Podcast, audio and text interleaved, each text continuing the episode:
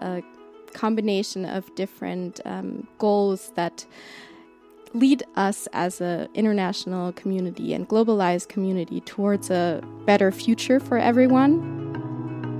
It is a huge achievement and a huge milestone um, for the global community and the leaders of, of our nations to come together and agree on these goals. There is no one goal that is most important, but there are 17 goals that are all equally important. Find an issue that you're that you're passionate about and uh, put your energy towards it. Inside Impact. Der Podcast mit Wirkung. Hello and welcome back to Inside Impact and welcome to our series Sustainability Meets Social Entrepreneurship. My name is Martin. And I am Susan. And yes, that's right. In the next couple of episodes, Inside Impact is a podcast cooperation of the Social Entrepreneurship Center, as well as the Competence Center for Sustainability, Transformation and Responsibility here at WU Vienna. And today we are providing you with a deep dive into sustainable development and the SDGs. For this, we invited two wonderful guests. Viola Christian is a program officer at the Ban Ki moon Center for Global Citizens and aims to create impactful opportunities for women and youth to thrive as global citizens. As our second guest, James Gunn joins us on behalf of SDGs Labs at WU Vienna, targeting sustainability issues, especially in the agribusiness and food production sector. And in the next 45 minutes, we will discuss benefits, challenges, as well as milestones of the SDGs and what is needed for sustainable development in the future. Have fun!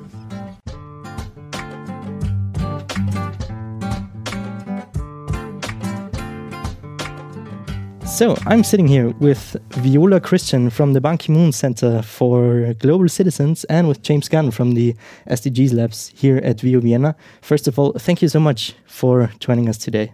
Yeah, glad to be here. Definitely, I'm the one who's glad here to have you two here. Um, Viola, perhaps let's start with you. Um, from the Ban Ki-moon Center for Global Citizens, um, what are you doing there? And perhaps if you would like to introduce yourself very quickly here. So, yeah, um, I'm a program officer at the Ban Ki moon Center, and I've been there since 2018. And so, basically, since the early beginnings of the center, and uh, I've seen it grow into something very beautiful. And uh, I'm a program officer, which means that I'm um, responsible of managing different projects, events, programs um, that have to do with the mission of the center.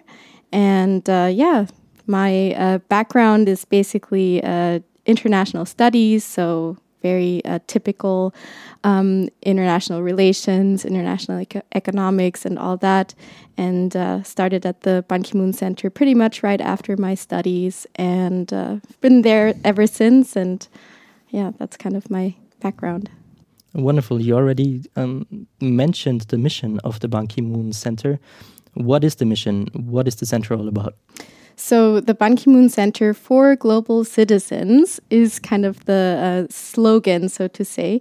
And uh, we focus on particularly sustainable development, particularly the sustainable development goals that were pushed uh, by the international community in 2015 and agreed to um, by basically all uh, UN member states, which is awesome. And we are the organization that was founded by the father of the SDGs, as we like to put it, uh, Ban Ki moon.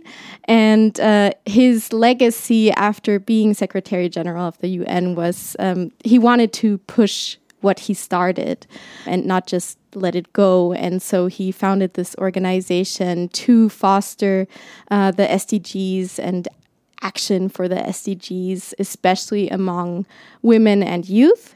So these are kind of our focus areas um, the SDGs, Sustainable Development Goals, but also his second uh, big landmark achievement, the Paris Climate Agreement also uh, initiated in 2015, which is focusing on climate action. And so lots of our work is also revolving around that topic.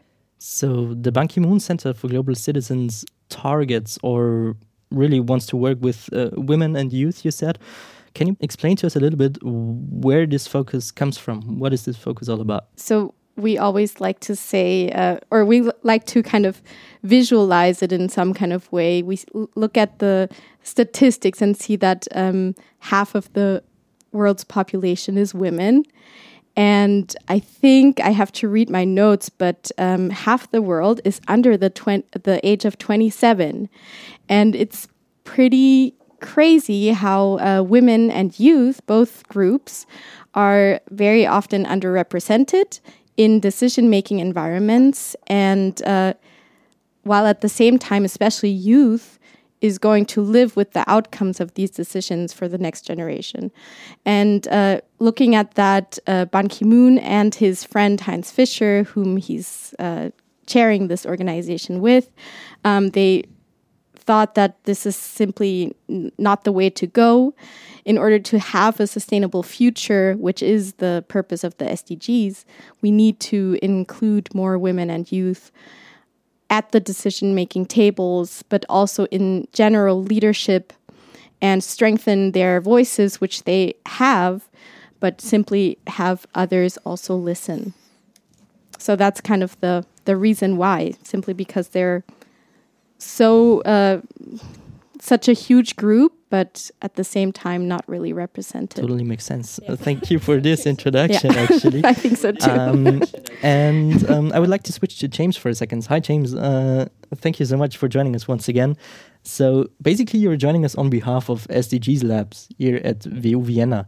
Um, would you mind introducing yourself, of course, but also SDG Labs, SDGs Labs? What is it actually? Is it SDG, SDGs? Uh, yeah, no problem. Those are good questions, um, and thanks for having me. Uh, so, just a quick background about myself is that, you know, as you mentioned, I'm working as a researcher with the uh, Regional Center for Expertise here at the WU, and one of the projects that I work on is the um, SDG Labs. I'm also a uh, graduate students here at the WU uh, focused on socio-ecological economics and policy. A uh, little bit about myself. Well, I grew up in Florida, um, but I lived in Alaska for 10 years, um, as well as living in New York City.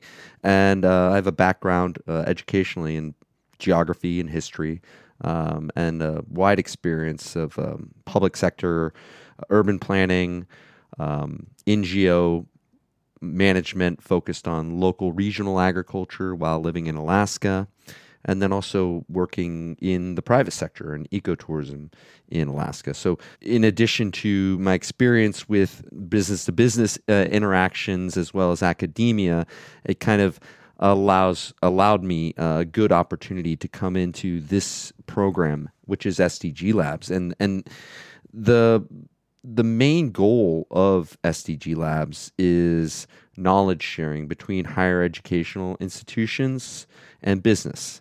Um, and it's about creating holistic co creation tools to share the knowledge uh, that is um, gained in academia with uh, people who are working in the business community and how to support entrepreneurs and startups and help their business become more sustainable, uh, whether it's helping an existing business understand how they're already meeting certain targets and indicators that are um, laid out by the SDGs, or how to help uh, new social entrepreneurs um, bake those SDGs into business practices that they're going to start with on day one.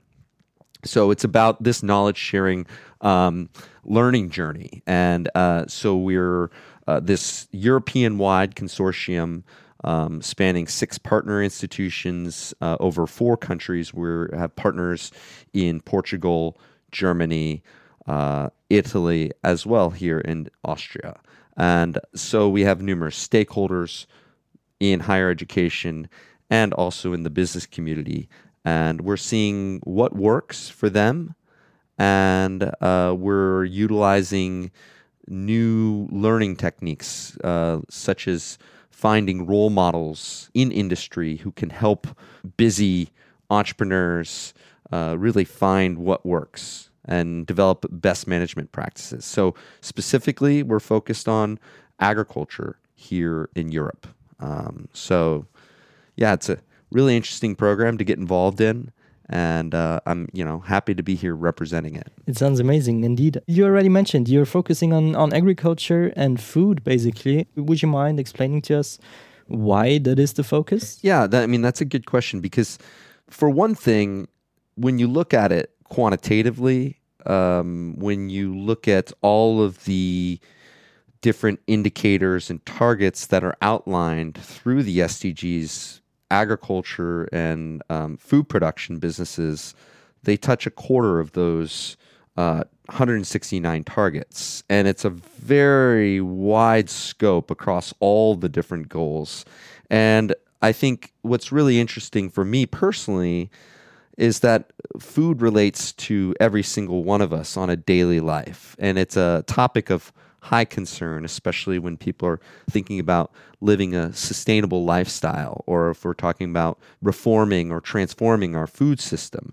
And I think one of the big things um, that I personally find is interesting is that there's a large potential for climate action when you look at uh, agricultural and food production industries. Uh, so hitting those targets reaching those indicators. I think there's a lot of return on investment to use, you know, some business lingo, but also bang for your buck to use a little American slang. American slang. Wonderful. Sticking to WU language here uh, with the business lingo. Um, but uh, another lingo which you uh, just used is of high importance, of course, for all of us here but especially, of course, for the Ban Ki moon Center. Um, it's sustainable development and the SDGs.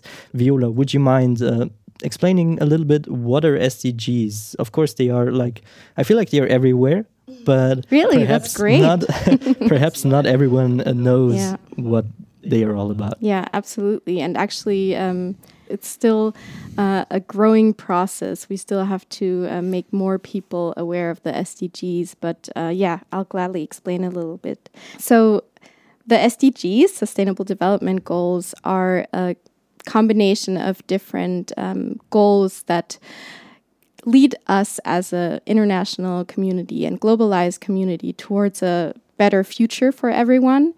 And um, they were kind of brought uh, about through the General Assembly in 2015 of the United Nations.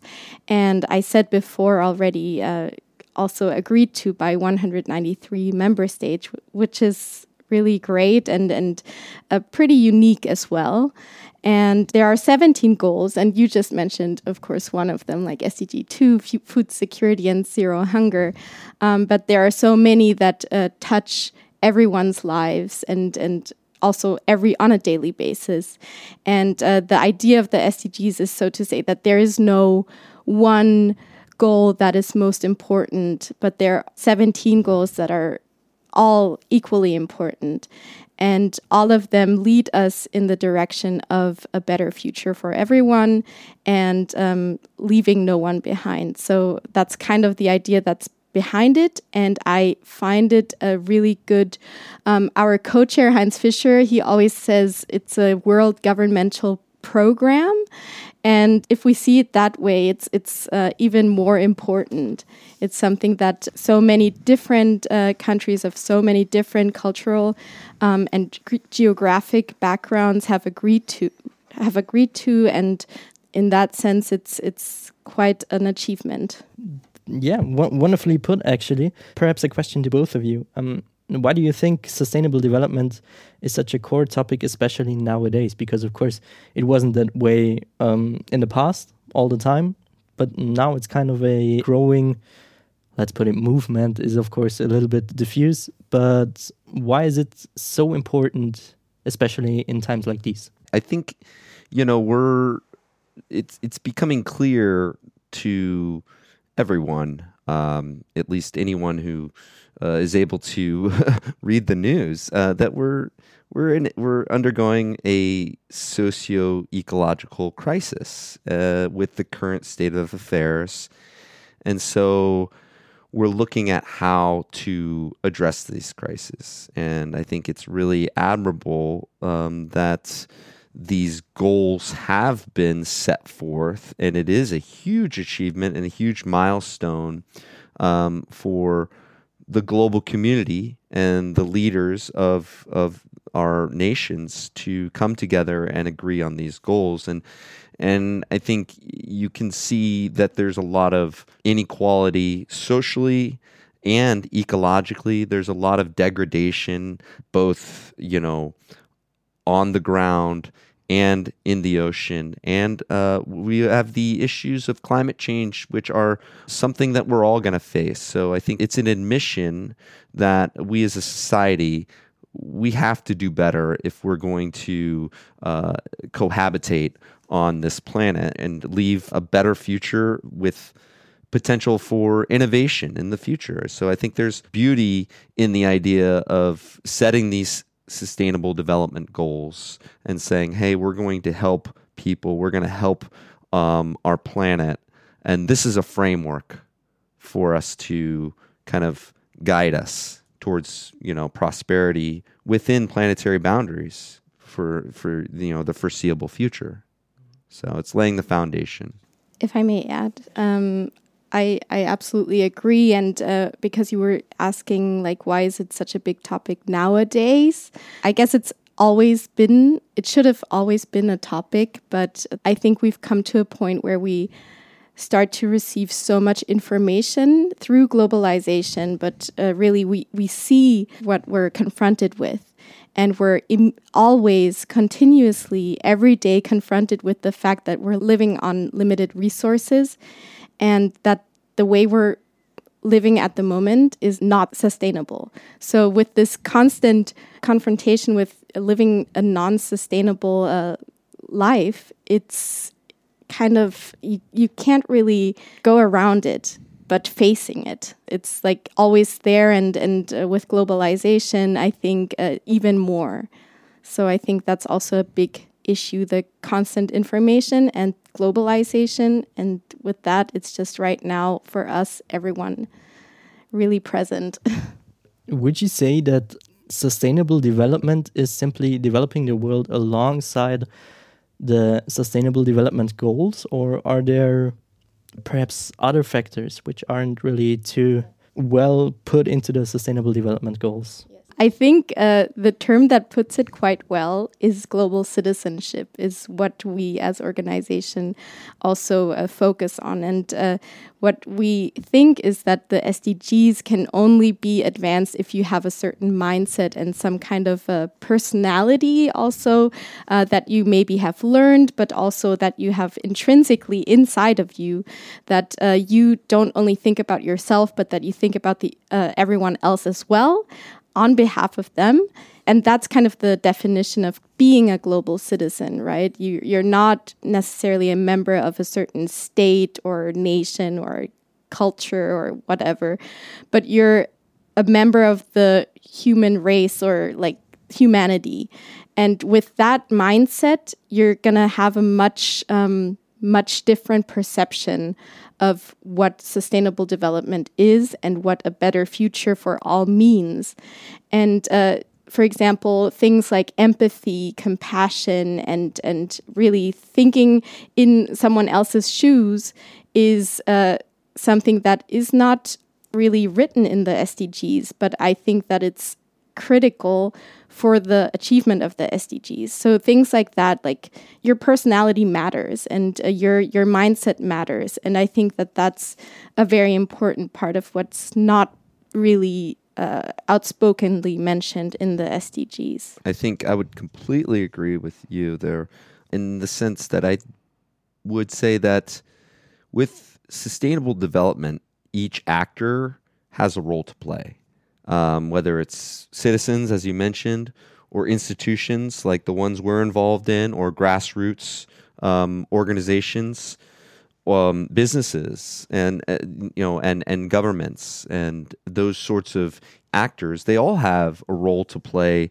to achieve these goals, and I think what is lacking right now is that there are knowledge gaps amongst all these actors and how they are interrelating. And I think that's what uh, in in our capacity, what my institution, what my research institution is doing, and it sounds very heavily. This is this is exactly what your institution is doing as well.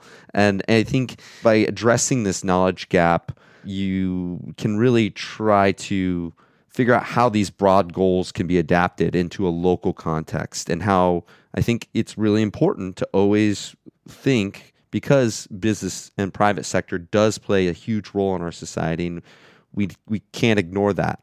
We need to incorporate them um, and see how they can play a role in implementing these these changes uh, for sustainable development.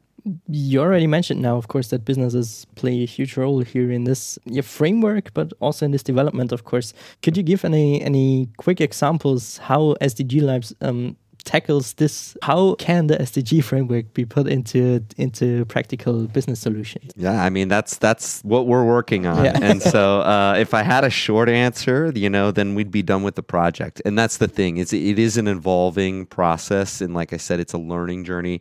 It's about creating these co-creation networks between businesses higher education.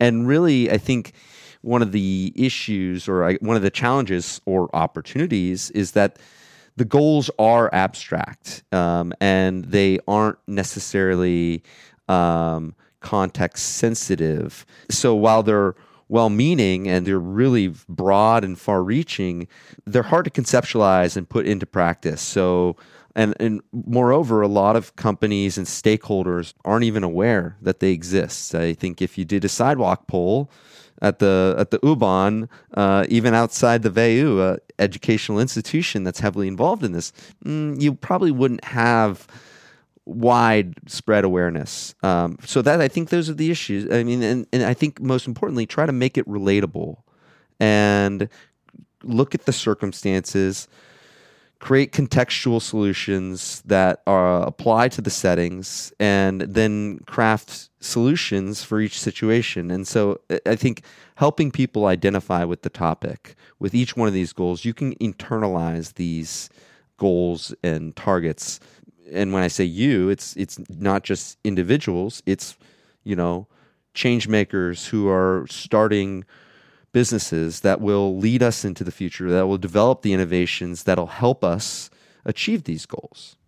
So I, mean, I guess, I, like I said, it wasn't short, but that's just that's just a little uh, little tidbit of what we're working on. And so what we're, we're developing is knowledge sharing workshops and online tools, and helping people just a become aware.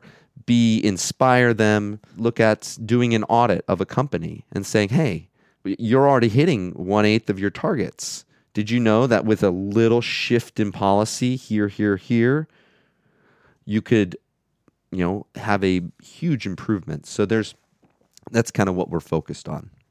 Super cool. Yeah, super interesting. Thank you for that.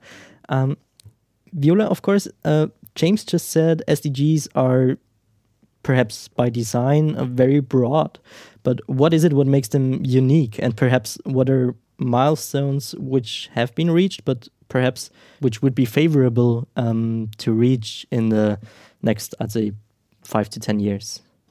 That's a huge question.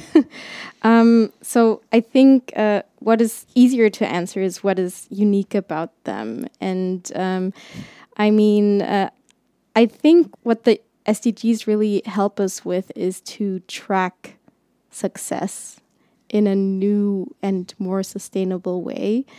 And uh, I think the a big problem has been that success has been measured in terms that have not been all encompassing, that have left out either uh, parts of the population or left out the environmental aspects, that simply uh, put what uh, success is usually measured in, I think. Um, but SDGs give us some kind of framework how we can look at all of the targets and look at all of the different aspects that need to be uh, considered if we want to be, as an international and global community, if we want to be successful and if we want to sustain the lives of the next generations. And I think that's quite unique. Um, and I think that uh, especially using it as, as a tool to really track success and to monitor uh, how you're doing and if you're doing well, I think it's a pretty uh, great uh, thing to have. And uh, I'm thinking about, for example, when it comes to milestones, it's very difficult for me to really point at something and say, "Hey, that was a milestone," because I think it really depends on your your context. I think every country, every culture, in every kind of environment, you will have different uh, milestones, and they might be uh, more important in this context than in that context. So it's very difficult for me to say. Um, but uh, I think. Um, if we look at the developments of um, the things that are developed through the SDGs, for example, certain uh, indices uh, like the Bertelsmann Index, for example, there is this cool uh, institute, uh, Bertelsmann Stiftung. Every year they publish a SDG index to see how um, each country is doing. Of course, it's not the solution to everything, and there are aspects of this index that are not um, ideal, but it's simply a, a method how uh, finally we have something to track success well. And uh, I think that is a pretty uh, cool achievement. And uh, I think it will be developed as far as we go. And I think there's much room for improvement, but I think it gives us this, this basis and a, a, good basis from where we can simply improve and get better and and uh, look at more successes and achievements in the years to come. And uh, i mean it's difficult to say where i would wish to have like the main success in the next 5 to 10 years um, because it's like i said before it's difficult to decide which sdg but there's room I'm looking forward to the developments of this uh, decade of action that we now have until 2030 and see how far we will go. I mean, if I was just going to have anything to add, I think I 100% agree with you there, Viola. And in, in the sense that what the SDGs milestone, the main milestone, and you alluded to this earlier, was the establishment of the SDGs in the first place. And by by setting these ambitious um, goals and and and looking at the targets and looking at the indicators. It was one of the first times, I'd say the first time, we holistically looked at the complex global interlinked challenges that we're facing as as a planet and everybody on this planet. And and, and I think again, it, it, it, in itself, it is a bit of a this multi criteria analysis tool, which is, you know, a really amazing uh, way for us to kind of solve the problem is to break it down into smaller pieces. And, and I think the goal 17 partnership, that in itself, I would say the emerging partnerships that have that have come forth in the last six years since they the SDGs were established. I mean, that in itself, having us all in a room talking about something, the same thing, I think that's a that's a milestone.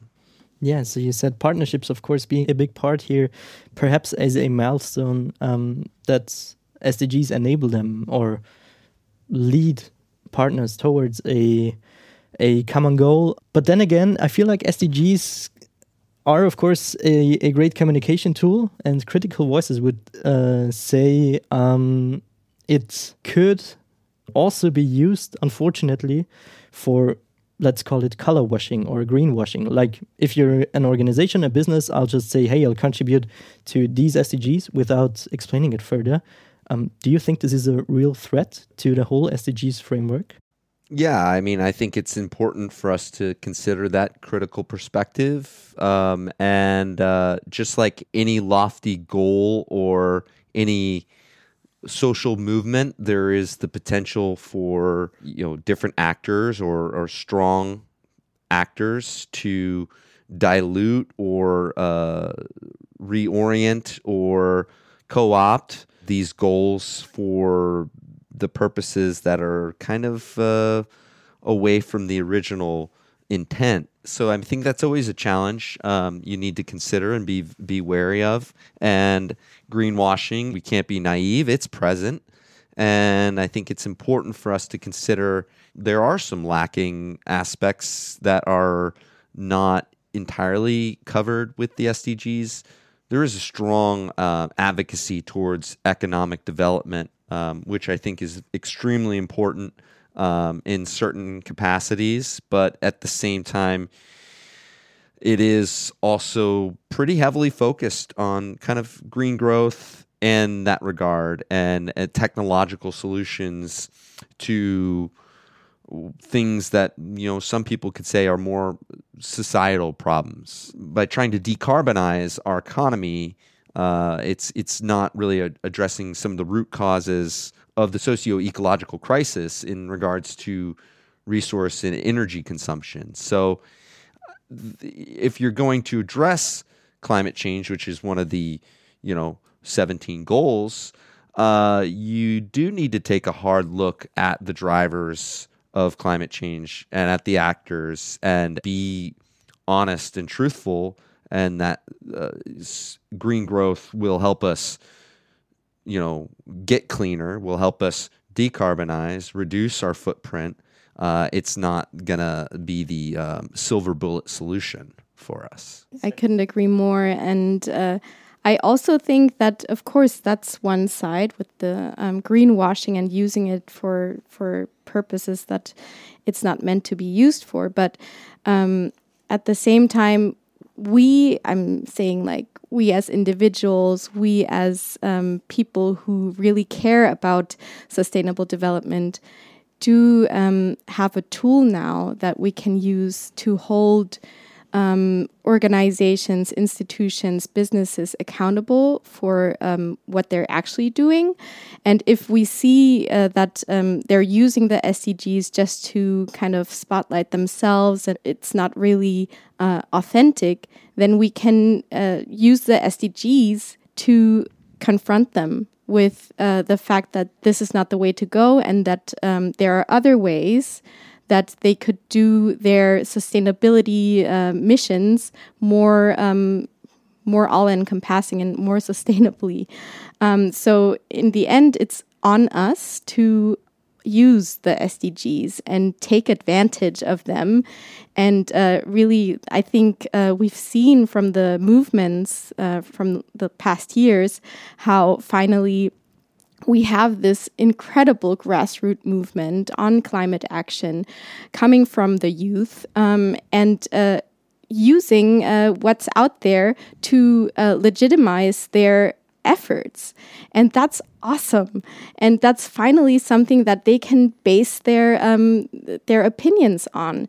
And uh, of course, it's it's unfortunate that this hasn't uh, been the case before, but isn't it with everything like that that you need a certain a certain tool to finally uh, you know to speak out because you feel more confidence then. And and I think that that's what the SDGs are there for. So of course we now talked about um, of course benefits many many many benefits but of course also challenges of the sdgs are there any other major challenges which come to your mind at the moment yeah, I mean, I just to kind of um, kind of carry on from uh, what we were just talking about, and and what Viola was just mentioning is is that um, the accountability aspect and the lack of clear implementation pathways. Those are huge challenges. But I, I'm again, you know, from the perspective of challenges are opportunities, and in that regard, this you know, there's there is kind of this perceived lack of support and actual policy shifts right now um, from a governmental level. Uh, and that would allow for the achievement of these goals. But as you just mentioned, with the lack of action from the top down, there is now this groundswell of direct action from the bottom up that is demanding change. And so I think there is, again, the challenge of lack of uh, an implementation pathways and these sorts of things being very broad. Well, yeah, but we're seeing now this opportunity for new, uh, innovative movements to come in and fill that gap and and raise awareness. So I think there's yeah, there's challenges, but hey, those are opportunities to people who can think uh, outside the box and and can be able to seize that moment. Yeah. And uh, I think a big challenge is also uh, the fact that it's not a legal framework, yeah. that it's not uh, really something that um, can be used to really, um, by law, hold countries accountable. And, and it's pretty obvious that that's going to be a challenge if you don't have that kind of power. That there will be countries who take it more seriously and some that don't, and even not just countries, but uh, you know, institutions, individuals, and so on. Um, if that weren't the case, then we would be much further now. But um, I guess that's just a, a, a, next step, maybe.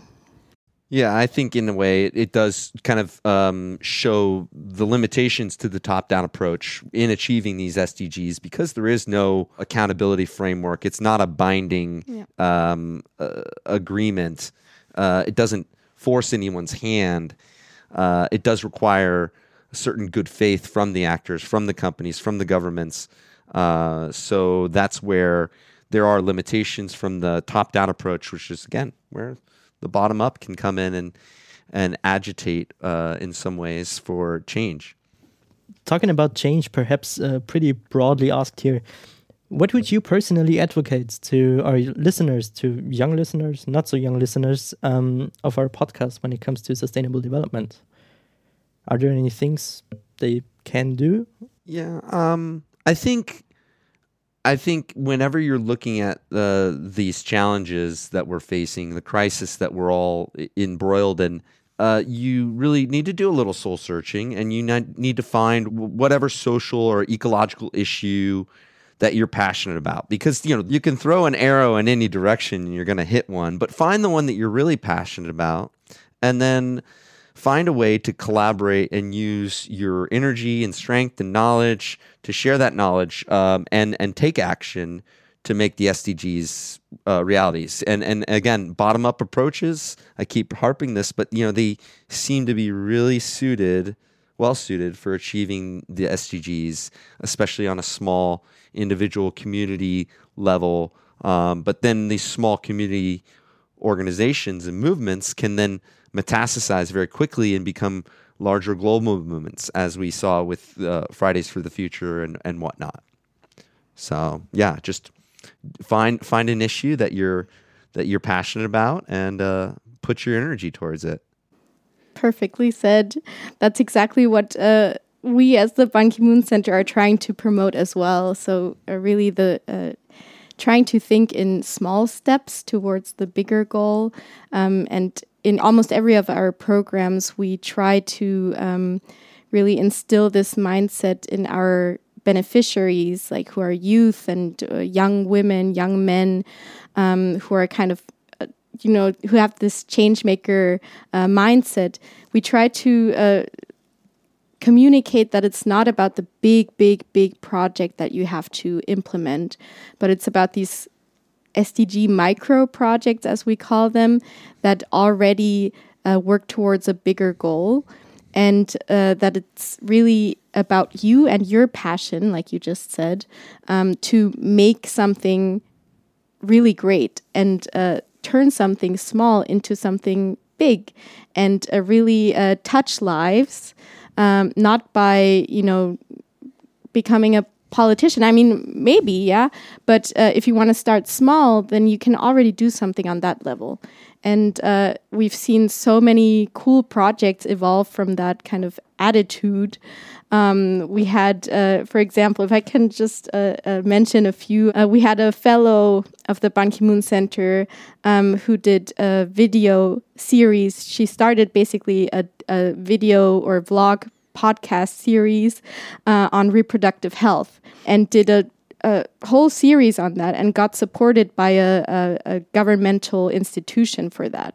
And basically, she used her network and her passion about vlogging for something great and uh, something really meaningful. And uh, for example, uh, regarding podcasts, we had a, a couple of fellows who um, started their own SDG podcast series, Sustainable Saturdays, and so we kind of gave them the the little um, kick that, that they might have needed to start something and to collaborate and to uh, you know, with limited resources, make something cool and uh, work for the SDGs and show everyone that it's not that hard to work for the SDGs. Talking about uh, change makers and passion, um, these are definitely two attributes which uh, fit to both of you here. Um, are, are, there specific SDGs you both are passionate about? Uh, well, yeah, for sure.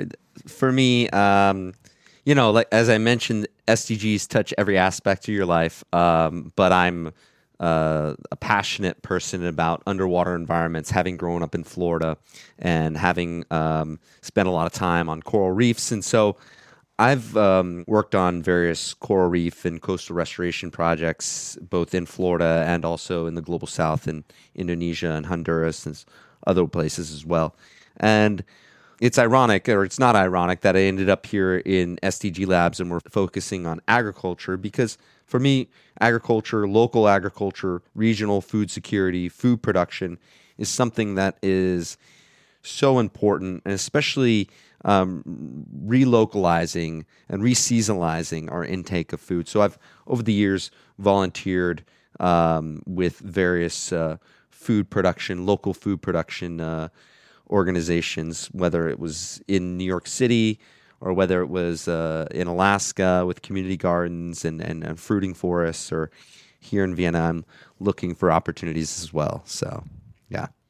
um, I think the one that I've always been kind of passionate about uh, is uh, gender equality, SDG 5. Um, somehow all my bachelor thesis or master thesis, they all had to do with uh, women's empowerment and, and gender equality. Um, but of course, I think um, as as a black woman, I would also say that uh, the SDG 10 reduced equality, like the nexus of those uh, SDGs is super important to me, mm-hmm. of course, on a personal basis. But I think with seeing so many people um, affected, um, like half of the world's population, um, makes me really think that it's it's not just me, but it's really a a huge um, part of the world's population that is affected, and um, especially when it comes to um, discrimination on behalf of race, on behalf of gender, I feel very strongly um, about changing that and and trying to make a difference. Wonderful, yeah. Um, perhaps as a penultimate question already um, we like to ask our uh, guests for book recommendations actually uh, is there a specific book you would like to recommend doesn't have to be in the context of SDGs? Uh, I don't have a lot of time for pleasure reading um, due to due to my job and studies and whatnot.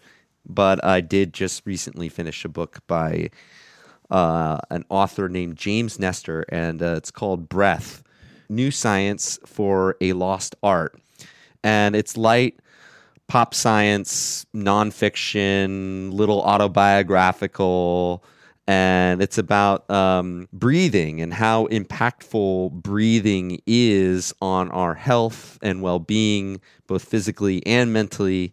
And the main takeaway is is really we need to think about how we breathe because there's huge impacts on uh, on our existence uh, and and just mental state. If you can try to relearn how to breathe properly. It's it's short, you know. It's maybe like 200 pages. It's right, nice and easy, perfect for the U-Bahn or the S-Bahn. 20 minutes oh, nice. here and there. It's it's good for the Straßenbahn as well.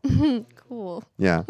Mine is unfortunately not such an easy read. I've been trying to finish it, but it's so amazing. So I do want to recommend it. It's uh, called Invisible Women, and um, I think Caroline Nunez. I, I'm not sure of the author right now, but um, it's basically a collection of uh, statistics and numbers on how um, women are not considered strongly when it comes to um, for example, uh, building up a city, or you know, uh, when it comes to uh, metro stations, or how the woman's perspective is really excluded from uh, things that we should care about and uh, that really are present to every one of us.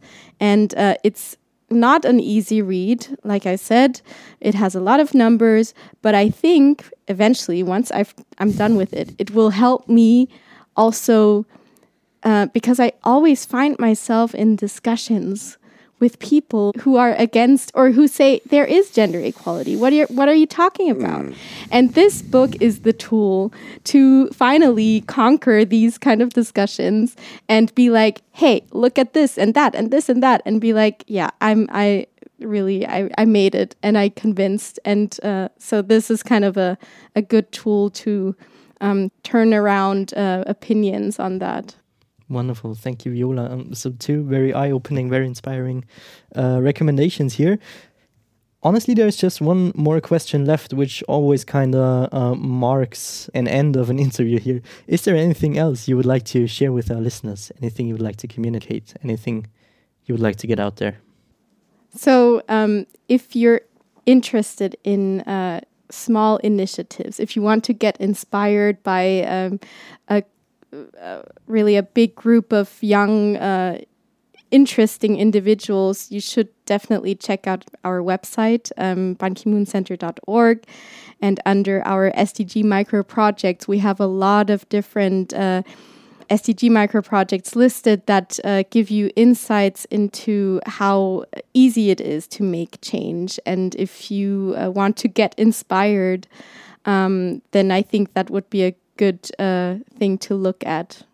Yeah, um, just closing, I'd, I'd like to say thank you for having me on board. And um, feel free to check out our website at sdgs labs.eu and um, it, you're going to see the progress of how the project, which has been ongoing for three years uh, with all the partners across uh, Europe, how it's progressing as we come to a close. And we're going to start to have uh, online tools available as well as uh, manual for uh, workshop facilitators to help bring this knowledge sharing, co creation uh, together and bring it into light. So feel free to check out that website, sdgs labs.eu. Wonderful. I think we got that one. awesome. Well, Viola, James, thank you so much. It was a very pleasurable and a wonderful discussion. Thank you for joining us. Yeah, thanks a lot for having me. Once again, Thank you to Viola and James for joining us. Of course, you can find book recommendations and links to mentioned sources in the description of this episode. And of course, we're already looking forward to the next episode where we will touch upon the role of social entrepreneurship within sustainable development with our guests. Social entrepreneurs Teresa Imre from the digital marketplace Markta and Martin Wesian from Helioz discuss their approaches to sustainability and how to found a sustainable business. Until then, take a look at our Instagram channel, Inside Impact underscore. Or if you want to get in touch with us, you can also send us an email to insideimpact at wu.ac.at. And if you like Inside Impact, feel free to give us a review on your favorite podcast platform and tell your friends about it. See you next week and all the best from the Inside Impact team. Thank you for listening and see you soon.